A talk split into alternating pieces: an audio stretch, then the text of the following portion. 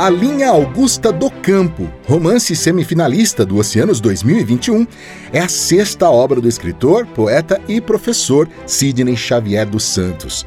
Na narrativa, arte, futebol e trabalho compõem um mosaico de memórias da relação entre pai e filho com todos os seus afetos e seus enigmas. Publicado no Brasil pela Quelônio, a obra inclui ainda 16 imagens do fotógrafo Cídio Martins da série Natureza Morta.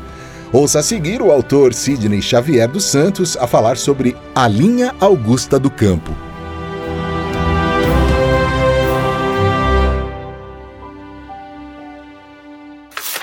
A linha Augusta do Campo nasceu de uma série de poemas onde eu percebi a possibilidade de uma narrativa. O romance, desse sentido, busca entender, em especial, a construção dos afetos aqui particularmente da relação entre um pai e um filho, que é permeada de silêncios que cada vez mais os distanciam. Esses silêncios, que são tratados a partir da observação de uma fotografia antiga, são também os espaços em que o narrador vai procurar adentrar para compreender o que está oculto ali.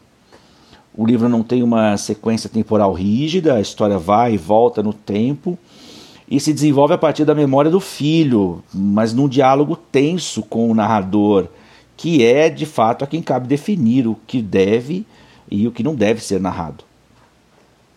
O futebol, nesse caso, é um vetor das memórias, ou seja, ao mesmo tempo em que ele vai fazer rolar o relato, ele também vai apresentar o relato como um jogo. Se numa fotografia geralmente buscamos também algo que não está visível, algo que ultrapassa o enquadramento e que, portanto, se oculta da nossa observação.